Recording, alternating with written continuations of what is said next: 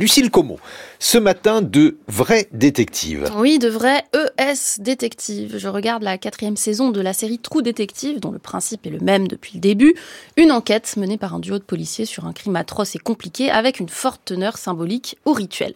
2024 oblige, le nouveau duo est féminin, interprété par Jodie Foster et Callie Race. L'occasion de se demander comment vieillit ce feuilleton, dont la première saison avait beaucoup impressionné. Réponse mitigée au bout de la chronique. Alors ça se passe dans le Grand Nord, dans la petite ville reculée Dennis, en Alaska. Alaska.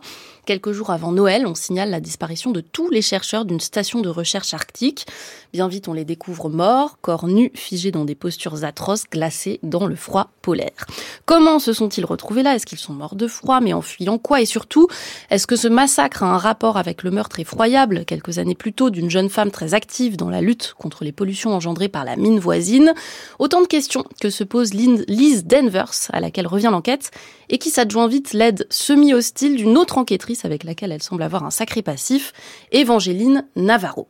Cette quatrième saison nous parvient dix ans exactement après la première et c'est assez passionnant de voir dans ce qui les sépare une sorte de lieu test pour comprendre comment la fiction mainstream américaine s'est emparée de la représentation des femmes et des minorités.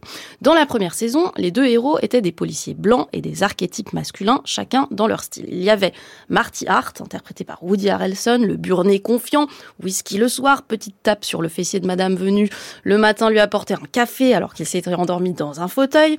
Il y avait surtout Rust Cole, joué par Matthew McConaughey, qu'on était alors beaucoup à découvrir avec émerveillement en France, flic ombrageux, travaillé par le fameux terrible passé, hein, racontant des tas de choses existentielles, les rébanes dans le vague. Ces longs passages dans une voiture traversant le sud rural et misérable des États-Unis, je me souviens les avoir trouvés formidables à l'époque. En les revoyant pour préparer cette chronique, je vois surtout deux types un peu ridicules qui déblatèrent des trucs imbitables sur l'absurdité de la vie, alors que des prostituées se font massacrer.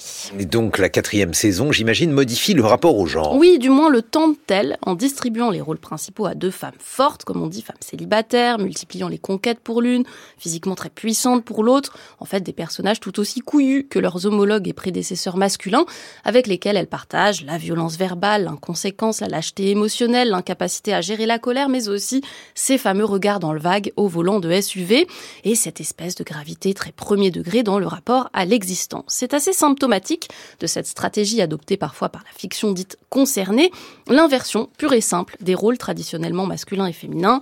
Là, les hommes meurent, les femmes enquêtent, les hommes veulent des relations stables, les femmes sont des cow-boys solitaires, et ce à tous les niveaux. Bref, inversion à toutes les échelles, celle du récit policier, celle, par exemple, d'une scène de sexe. Plus intéressante est la manière dont l'identité amérindienne travaille le récit de cette nouvelle enquête, dans cette contrée au bord d'une mer de glace, plongée à cette période de Noël dans une nuit permanente, se révèle une société très singulière, clivée entre blancs et natives, plongée par la violence, la rudesse des conditions de vie, les drames familiaux, mais aussi, ça c'est la patte, trou détective, perturbée par d'inquiétantes croyances et folies collectives.